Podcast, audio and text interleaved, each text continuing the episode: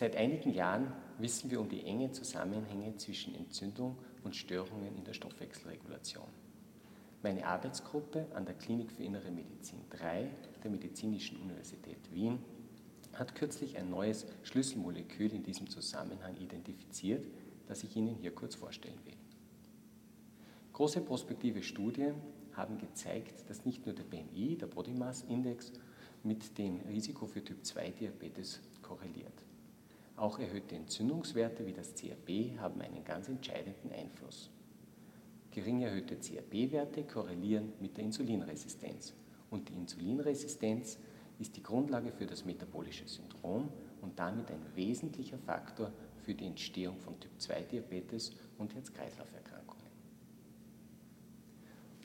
Woher kommen nun die erhöhten Entzündungswerte bei Adipositas? Die, Entzündungswerte, die Entzündung bei Adipositas entsteht im Fettgewebe. Dort wandern Entzündungszellen ein und dort werden entzündliche Botenstoffe produziert. Die Botenstoffe wiederum hemmen die Insulinwirkung im Fettgewebe, aber auch in anderen Organen wie der Leber. Wenn wir also die Entzündung bei Adipositas zurückdrängen könnten, können wir die, Insulin, die Insulinresistenz aufheben und damit die Komplikationen der Adipositas verhindern.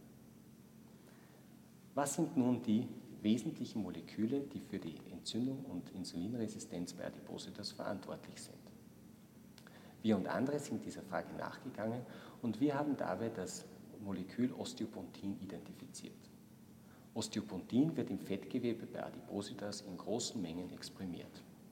Aber hat das Osteopontin auch eine wesentliche kausale Rolle bei der Entstehung der Fettgewebsentzündung und Insulinresistenz?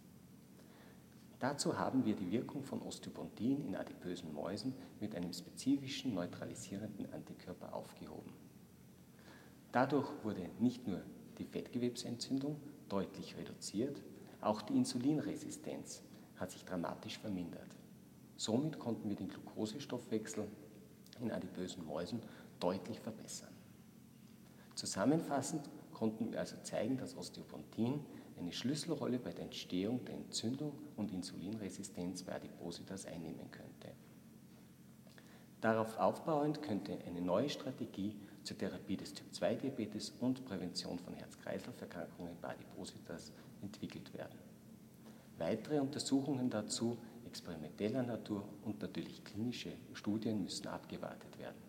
Diese ersten Befunde sind aber sehr vielversprechend.